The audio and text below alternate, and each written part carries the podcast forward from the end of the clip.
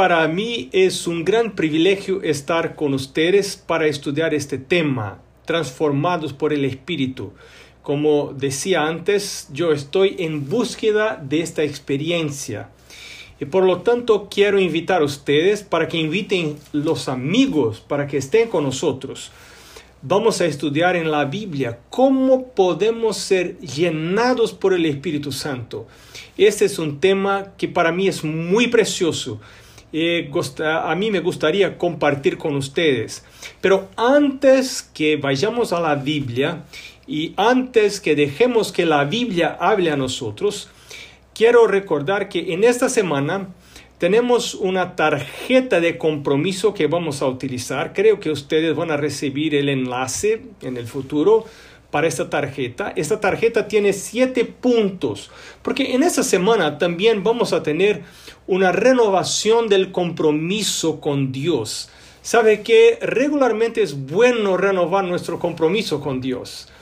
Ah, es bueno renovar nuestro compromiso con nuestra pareja.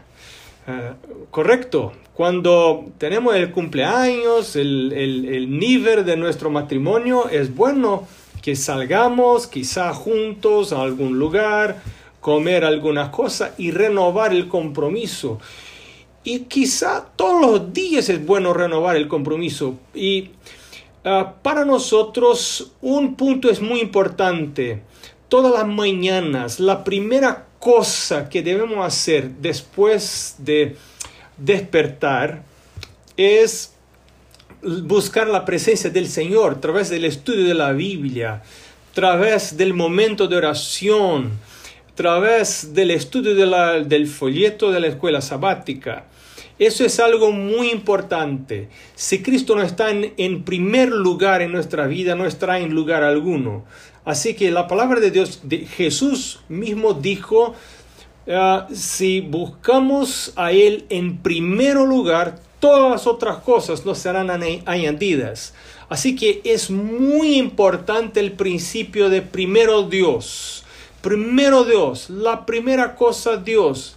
Ah, así que cuando nos vamos a acostar a la noche, nuestra preocupación debe ser con el horario de despertar porque eso va a definir el éxito o el fracaso del día, de mi vida, de mi familia, de mi matrimonio, de mi trabajo, sea lo que, uh, lo que voy a hacer. Eso va a definir el éxito o el fracaso. Así que Dios me invita en esta semana, cada noche antes del mensaje de la palabra de Dios, vamos a hablar rapidito, manera muy corta, de uno de estos puntos. Así que hoy a la noche, el primer punto, mañana el segundo punto, pero hoy a la noche vamos a hablar del, del punto relacionado al, al principio de primero Dios. Ese es un principio de vida, es un principio que se puede aplicar a toda, todos los aspectos de nuestra vida. Yo recuerdo cuando entendí este principio, estaba mirando a una muchacha muy linda, eh, tuvo ah, el coraje de hablar con ella. Esto demoró mucho porque yo estaba con miedo de algún rechazo, pero finalmente, y eso, se, eso pasó después de una semana de oración, en, que, en la que el pastor estaba diciendo, hablando sobre el principio de primero Dios. Todo poner primero Dios, todo poner primero Dios. Cuando uno empieza un trabajo, póngase de rodillas. Es un nuevo trabajo, póngase de rodillas. Dios primero, primero Dios. Cuando empieza un, un una relación con alguien, entonces primero Dios. Y yo entonces invité a esa muchacha para salir, para cenar, para comer juntos mi padre imprestó el auto, el coche, no sé cómo hablan ustedes ahí, pero... Eh, y yo estaba un poco nervioso de hablar con ella y entonces ella aceptó y entonces, pero antes de salir, yo tomé una decisión muy arriesgada, que fue de invitarla a orar. Y yo pensé, ¿qué va a pensar esa muchacha? por primera vez que vamos a hablar, que vamos a salir, ya pronto estoy invitando a orar. Y les digo que esa fue la primera vez que invité a una muchacha a orar. ¿Y qué pasó? ¿Y qué pasó? Que hoy esa muchacha es Mari, mi esposa. Tenemos dos hijas y ya una netita eh, que está con nosotros con dos añitos, años y, y, y una otra nietita que está en la pancita de nuestra hija. Así que fue una bendición y yo aprendí y estoy aplicando en mi vida ese principio de primero Dios. Siempre poner Dios primero. Y este principio empieza cuando despertamos por, por la mañana. La primera cosa, antes de nada más que vamos a hacer, ni mirar al perro, quizá no, no, no mirar al Facebook, no mirar al WhatsApp, no mirar YouTube, no mirar nada, Instagram, nada más. Primero Dios. Ese es un principio fundamental para el éxito de la vida cristiana. Uno que no logra comprender este principio va a abrir las puertas, las ventanas, toda la casa para que Satanás entre y ocupe el primer lugar, el lugar que debería ser dado a Cristo. Entonces te quiero invitar hoy para que ah, aceptes este principio en tu vida de poner primero Dios. Este es un principio muy importante. Recuérdate que en el día sábado por la mañana, en el último mensaje de esta serie de mensajes sobre la transformación por el Espíritu, vamos a recordar todos los puntos de esta tarjeta. Hoy recordamos el primer punto que es el principio primero Dios. Despertamos y enseguida nos vamos a nuestro momento de oración. Después del momento de oración vamos a leer, estudiar la Biblia. Después leer la lección de la escuela sabática, que es un estudio dirigido a la Biblia. Pero ahora les quiero entonces invitar a estudiar la Biblia, la palabra de Dios.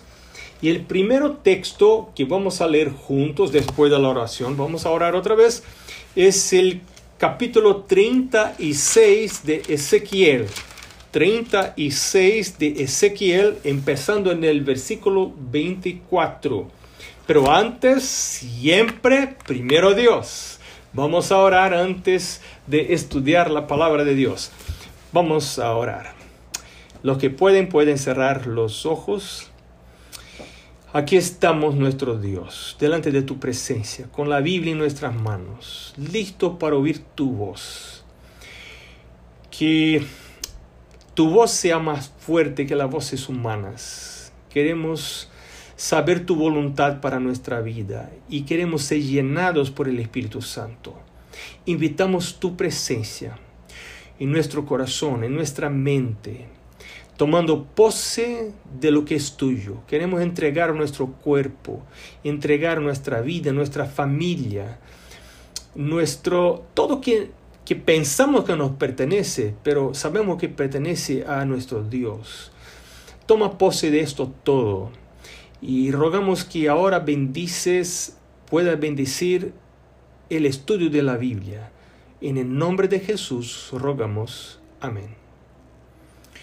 Bueno, el primer versículo que vamos a leer en el capítulo 36 del libro de Ezequiel es un, es un texto maravilloso, hermoso, para mí muy interesante. Claro que Dios está hablando para el pueblo de Israel, pero también es para nosotros. Todo lo que aquí está está para nuestra enseñanza, así dice el Nuevo Testamento.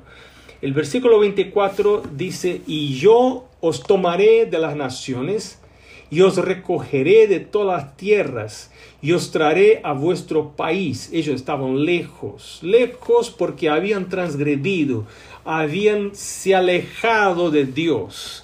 Y entonces Dios hace una promesa sin que ellos hagan algo, no por obras, sino por la gracia. Y en el versículo 25, ¿qué va a hacer Dios? ¿Qué dice la palabra de Dios? Esparciré sobre vosotros agua limpia. Mira eso, agua limpia y seréis limpiados de todas vuestras inmundicias. Y de todos vuestros ídolos os limparé, limpiaré muy interesante. Él dice, agua limpia en el exterior. Y entonces, ahora en el versículo 26, dice, os daré corazón nuevo y pondré espíritu nuevo dentro de vosotros. Y quitaré de vuestra carne el corazón de piedra y os daré un corazón de carne. El versículo 27 ahora. Y pondré dentro de vosotros mi espíritu. Aquí está hablando del Espíritu Santo. Y haré que andéis en mis estatutos y guardaréis mis preceptos y los pongáis por obra esto es algo muy interesante. Yo uh, fui bautizado cuando tenía quizá 12, 13 años, no recuerdo exactamente, 11 quizá, pero eh, esto fue la limpieza por la agua. Y yo pensé, yo oí el pastor diciendo, mira, tus pecados están ahí porque Jesús te llevó, te limpió y toda la iglesia estaba ahí delante de, nosotros y mirando como testigos de lo que estaba pasando, mi padre, mi madre, eh, mis hermanos mirando mi bautismo. Y yo pensé, mira, ahora yo soy una nueva persona, una nueva criatura y estoy limpio y no más voy a pelear con mi hermana porque nosotros peleábamos mucho y salí de la, del agua del bautismo muy contento, muy alegre, pensando que ya no iba a pecar más. Estaba limpio por afuera. Eso es muy importante. Estaba limpio lo que los otros podrían mirar. El agua purificó mi, mi manera exterior de ser. Yo ahora me portaba como un cristiano, estaba guardando el sábado, estaba tratando de seguir lo que la palabra de Dios decía. Pero lo que pasó es que fue que mi hermana como que me provocaba. Sí, yo era el, bueno de la historia, ¿sabes? Siempre nosotros somos los buenos de la historia. Y así que el primer día yo, pudo, yo pude resistir. El segundo día fue más difícil. Y el tercer día yo perdí la paciencia y, y hubo pelea otra vez. Y yo empecé a poner en duda la, el, mi bautismo y pensar, quizá mi bautismo no fue verdadero. ¿Qué pasó que uh, aunque yo estoy en la iglesia, aunque ya fue bautizado, sigo peleando con mi hermana. Yo pensaba que eso ya no pasara más. Y entonces después de años yo entendí el problema. El problema es que el propio Jesús dijo que nosotros tenemos que ser bautizados por el agua y el fuego y el que simboliza el espíritu, el agua también, pero el agua es el bautismo el agua y el espíritu. Necesitamos nacer del agua y nacer del espíritu. O sea, no es solo una transformación de, las, de, los hechos, de, lo que uno hace y lo que los otros pueden mirar, sino una transformación del interior. Yo puedo, por si tengo una buena fuerza de voluntad, si soy una persona fuerte de decisión, yo puedo decidir hacer lo que es correcto, pero gustar de lo que es correcto ya no está en mi poder. Yo puedo decir que me gusta, pero Dios conoce mi corazón y sabe que a veces no me gusta. Por ejemplo, no me gusta devolver el diezmo. Aunque devuelvo el diezmo, a, a, veces cuando estoy calculando el valor del diezmo, no me gusta. Y Dios no puede aceptar algo si no parte del corazón. Pero tengo un problema. La palabra de Dios dice que yo nací pecador. Este pecado está en mí, es parte de mi carácter, es parte de mi naturaleza. Y aunque yo sea bautizado, aunque yo pertenezca a la iglesia, todavía sigo siendo pecador. Mis impulsos, mis inclinaciones, mis deseos, y mañana vamos a ver más sobre eso, ahí están. El agua del bautismo no tiene el poder de limpiar por adentro mi interior, mis ganas, mi voluntad, mis inclinaciones. Y si algunas personas siguen en la iglesia diciendo, mira, ya estoy en la iglesia, soy, ya soy bautizado, y yo reconozco que tengo, sigo teniendo inclinaciones para hacer lo que es malo, Pero mira, yo creo que esa es la realidad de, otro, de otra persona en la iglesia, que también ahí está en la iglesia. Y yo voy a seguir en esa manera. Y creo que si si solamente quedar en la iglesia hasta la venida de Jesús, entonces yo estoy salvo. Y cuando Jesús venga pronto, ya me lleva al cielo y yo estoy en la iglesia. Lo que el tema es que no debo salir de la iglesia. Pero mientras está en la iglesia, su placer, su gusto, sus inclinaciones están para las cosas del mundo y está ahí mirando al mundo, las cosas del mundo y deseando las cosas del mundo, pero dice algo como, mira, a mí me gustan las cosas del mundo, pero sabes que Jesús vuelve pronto y yo necesito ir al cielo, entonces no puedo hacer lo que realmente me gusta. Y esos son cristianos tristes, tristes, frustrados, no tienen éxito en su vida espiritual. Y esto es eh, eh, es la razón porque muchos están, eh, sufren una, una, una, derrota muy grande, un, revés muy grande en su vida espiritual. Hay otra persona, otro cristiano que dice, mira, yo no puedo ser como dos caras. Yo no puedo ser una cosa por adentro y otra cosa por afuera. Yo soy honesto. Y algunas personas por honestidad dejan la iglesia, dejan los caminos de Dios porque reconocen que hay un conflicto entre lo que hacen y lo que sienten. Y algo les dice que no deben quedar en, esta, en ese sistema conflictuoso. Pero hay una tercera opción y quiero hablar a ustedes esta noche de esta tercera opción y les quiero invitar a adoptar la tercera opción. La tercera opción que está presentando la palabra de Dios es recibir un milagro en la vida interior. Y la palabra de Dios nos explica hoy que este milagro viene a través del Espíritu Santo.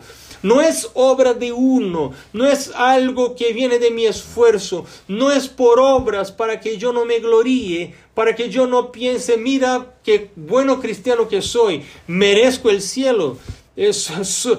Dios me es eh, me, debe algo porque yo soy tan bueno que Él me debe llevar al cielo. Así no es, así no es. La salvación no es por obras, la salvación es por la gracia. Dios me ofrece, aunque yo sea pecador, hay perdón para mis pecados porque Jesús murió por mis pecados, derramó su sangre por mis pecados y ahora Él tiene el derecho de limpiar mi interior. Pero eso hay un problema. El problema es que yo tengo el libre albedrío.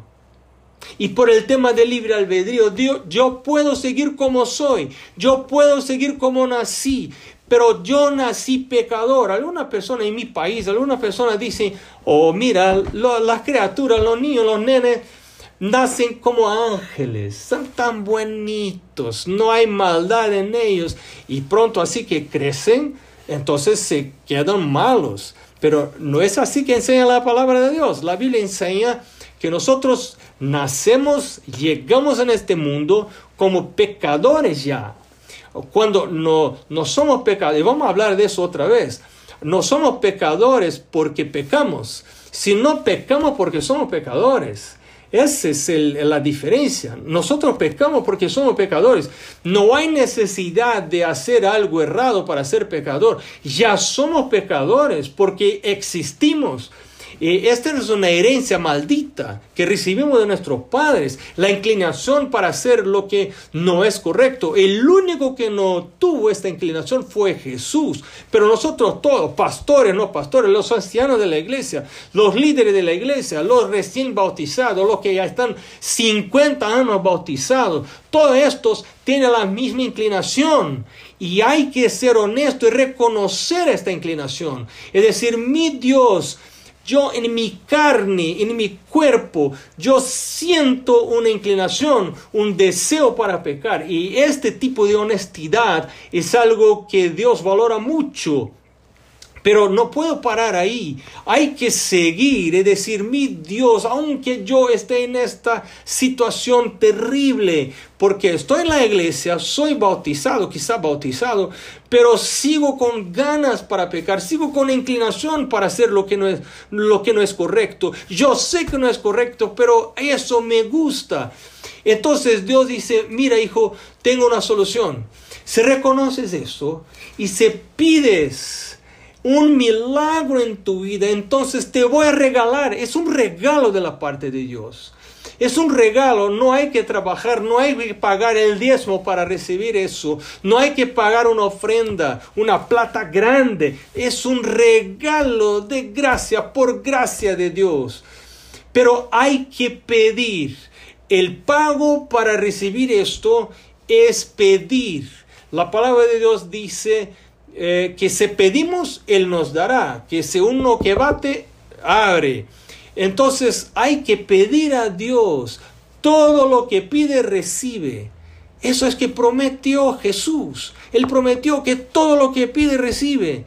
Entonces lo que tengo que hacer hoy es reconocer mi situación desesperadora. Aquí estoy Dios, aquí estoy Jesús.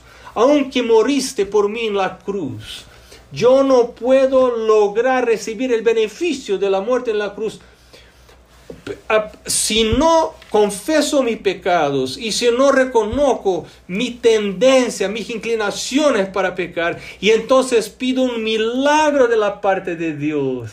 Y al pedir este milagro debo eh, presentar a Dios la promesa. Aquí está la promesa. En el versículo 26, la promesa es que Dios dice, os daré corazón nuevo. Aunque alguien tiene ganas de pelear con los otros, mientras dentro de la familia, y está malogrando su matrimonio, está malogrando el, la creación con el, contacto con los hijos, eh, y entonces eh, eh, ya, ya está en una situación terrible. Otras personas por un defecto de carácter están malogrando su experiencia laboral, ya en su trabajo, en su empleo, están sufriendo. Eh, otras personas por falta de dominio propio están acabando con la salud, están sufriendo por problemas de salud que no son por la pandemia, sino por los malos hábitos de la vida y están ahí sufriendo y no saben qué hacer y no tiene fuerza para hacer lo que sabe que es correcto, pero no lo hacen. Y entonces aquí está la solución de la palabra de Dios. Cuando yo reconozco mi situación desesperadora, entonces yo puedo decirle a Dios, Dios, hay una promesa en tu palabra y esa promesa, promesa es que puedo recibir por gracia, de gracia, un corazón nuevo. Dios me me pondrá adentro un espíritu nuevo y quitará de mí el corazón de piedra y me dará un corazón de carne, un corazón sensible para las cosas de Dios, un corazón con ganas de hacer las cosas de Dios, las cosas de Dios que no es natural para mí. Yo soy pastor, pero eso no es natural para mí. Y algo que descubrí es que este pedido hay que ser hecho todos los días. Alguna persona encuentra con Cristo una vez y a veces pregunto, ¿cuándo fue tu conversión? la persona responde, la respuesta es, ah, hace 20 años, 20 años, pastor. Es mucho tiempo. Lo que pasó ayer ya no sirve para hoy. Lo que pasa hoy ya no sirve para mañana. Esta experiencia de entregar la vida, el cuerpo, mi mente a Jesús y rogar para que el Espíritu Santo penetre, entre en mi mente, mi cuerpo, mi vida, mi corazón y, cree, ah, desarrolle el deseo de hacer la voluntad de Dios. Es algo que necesita pasar todos los días. Un día que no lo hacemos, otra vez toma sí otro espíritu, que no es el espíritu de Dios, es el espíritu del enemigo de Dios. Y aunque uno no está poseído en, términos de perder el control de, su voz y quizá de su cuerpo, pero, pero hay, hay distintos niveles de posesión y el enemigo de Dios puede tomar posesión de alguien y, parecer que está como normal, pero ahí está controlado por el enemigo de Dios. Sigue eh, yendo a la iglesia, sigue quizá eh, maestro de la escuela sabática, sigue quizá siendo pastor de la iglesia o anciano o miembro de la iglesia, pero ahí ya no está controlado por Dios, está controlado por el espíritu, un otro espíritu que no es el espíritu de Dios, es el, un espíritu del enemigo de Dios. Pero aquí está la promesa de que si todos los días, por la mañana, la primera cosa, yo ruego a Dios que cumpla su promesa que de poner dentro de mí el Espíritu Santo, poner un espíritu, cambiar mis deseos. Yo no estoy hablando de algo que yo pueda hacer, yo estoy hablando de un milagro. Quizá estoy hablando a personas que hoy necesitan de un milagro en su vida y quieren rogar a Dios este milagro. Puede hacer ahora y la, el requisito para lograr recibir esta bendición muy grande, la más grande bendición de la vida es recibir el Espíritu Santo. El requisito es reconocer que soy pecador. Yo necesito reconocer que soy pecador. Segunda cosa, necesito eh, ah, es, eh, tener integridad suficiente para reconocer las inclinaciones de mi corazón. Algunas personas no toman tiempo para pensar, para analizar, para meditar y dejar que el Espíritu Santo me convenza del pecado, de la justicia, del juicio. Yo necesito tomar tiempo. Eh, normalmente eso pasa cuando estoy en silencio en la presencia de Dios. Hay personas que evitan el silencio al máximo que pueden. Ah, tan pronto entran en el carro, en el auto, eh, en el coche, y ya prenden el radio, pues, ahí estamos, muchos de nosotros estamos oyendo el radio, es algo bueno que debemos hacer para las buenas cosas, pero nosotros, todos nosotros necesitamos de momentos de silencio para hablar con Dios, sin música, sin nadie, sin ruido, sino oyendo la, la voz del Espíritu Santo. Estudiamos la Biblia, oramos y esto en silencio para oír la voz del Espíritu de Dios diciendo, mira, yo te quiero ayudar, yo quiero tomar pose de tu vida. Y yo recuerdo que cuando entendí eso, yo quedé con miedo porque pensé, mira, quizá yo voy a perder la identidad. Si el Espíritu Santo toma pose de mi corazón, yo voy a perder la identidad. Ah, yo no sé si me va a gustar la manera como voy a hacer después y estaba con miedo de entregar mi vida al Espíritu Santo. Te quiero decir algo. El Espíritu Santo es muy respetuoso, muy respetuoso. Así no es Satanás, así no es el espíritu del enemigo de Dios. El Espíritu Santo es muy respetuoso. Él no cambia nuestra identidad, sino por lo contrario, Él nos hace ser quien seríamos no fuera el pecado personas más agradables, una persona llena del Espíritu Santo. A todos les gusta tener cerca, a todos les gusta.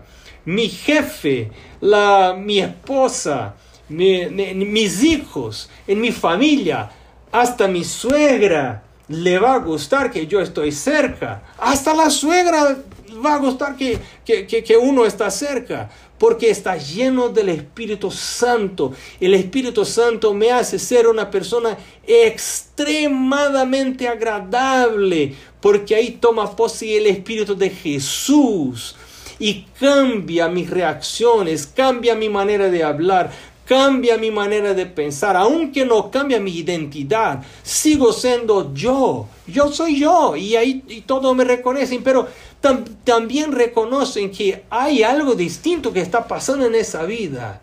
Esta experiencia se llama conversión. Conversión no es solamente ah, aceptar las enseñanzas de la palabra de Dios, aceptar que hay lo que es correcto y hay lo que es, no es correcto, y entonces pasar por, por el agua eh, del bautismo. Eso solamente no es conversión. Conversión es algo que pasa en el interior por obra del Espíritu Santo. Y aunque algunos de nosotros podamos estar en la iglesia por años, si no estamos convertidos, no vamos al cielo. Aunque al último día de nuestra vida todavía estamos en la iglesia y ahí morimos. no vamos al cielo. Cuando Jesús vuelve, cuando resucitamos, no tendremos el cielo, porque el requisito para el cielo es la conversión, es tener un corazón semejante al corazón de los ángeles. Y esto nos invita a Jesús ahora. Creo que Jesús está hablando a alguien que está sufriendo por tomar algo, por estar tomando o por estar uh, usando drogas, no sé lo que pasa en tu vida. Puede estar hablando con alguien que está listo ya para la separación, para el divorcio, porque está muy difícil la vida en familia. Te quiero ahora invitar para que des una chance, una oportunidad al, a Jesús y invites el Espíritu Santo para tomar pose de tu vida y hacer un milagro en tu vida. En esta semana, durante todas las noches, vamos a hablar de distintos aspectos de, de este milagro, que es el milagro de recibir el, recibir el Espíritu Santo. Entonces, yo ah, antes que terminemos eh, el tema de esta noche, me gustaría de orar, orar por aquellos que están pasando por momentos difíciles, pero quieren recibir el Espíritu Santo. Reconocen que no hay nada más que hacer de la parte de uno. Y sí que ahora es momento de esperar por un milagro de la parte de Dios. Nuestro Dios es un Dios de milagros. A Él le gusta cuando ya no podemos hacer nada. Y si, y si el resultado viene, entonces está muy claro que no es de nada que pasó con nosotros, de, la parte de nosotros, sino que es algo que pasó de la parte de Dios. Entonces te quiero invitar ahora a cerrar tus ojos y a acompañarme en una oración a Jesús. Nuestro Señor Jesús, aquí estamos delante de tu presencia, delante de tu palabra que fue abierta hoy por la noche. Nosotros aquí estuvimos para oír tu voz. Y no estuvimos porque queremos estar, sino porque tu espíritu nos trajo. Estamos por tu voluntad, porque tienes un mensaje especial para nosotros hoy. Y ahora, Señor, recibimos el ánimo, el deseo de la parte de Dios de invitar al Espíritu Santo para habitar nuestro interior.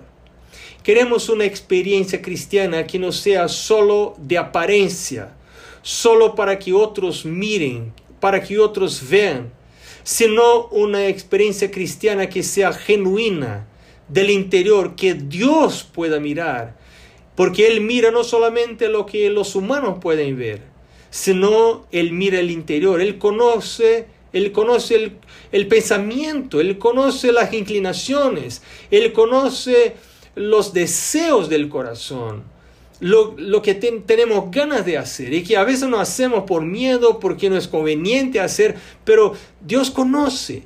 Eso queremos abrir a Dios, no queremos ocultar nada de Dios, porque Dios no se aleja de nosotros por reconocer que somos pecadores, sino Él vino a morir por los pecadores. Él dijo, yo no vino a buscar santos, yo he venido a buscar pecadores. Los sanos no necesitan de médicos, sino los enfermos. Y aquí estamos nosotros enfermos por el pecado, enfermos y, y rogamos la curación de la parte de nuestro Dios. Y lo que, lo que presentamos a nuestro Dios como como ofrenda es nuestra vida de pecado, nuestras inclinaciones que no son buenas, que testifican que algo que no está bueno está dentro de nosotros. Así, Señor, por favor, envía ahora tu Espíritu Santo para que cambie nuestra naturaleza, creando en nosotros un corazón nuevo, un corazón limpio, un corazón de carne, eh, sensible, blando, sensible a tu palabra, obediente. Ayúdanos nosotros pedimos esta experiencia en el nombre de Jesús. Amén.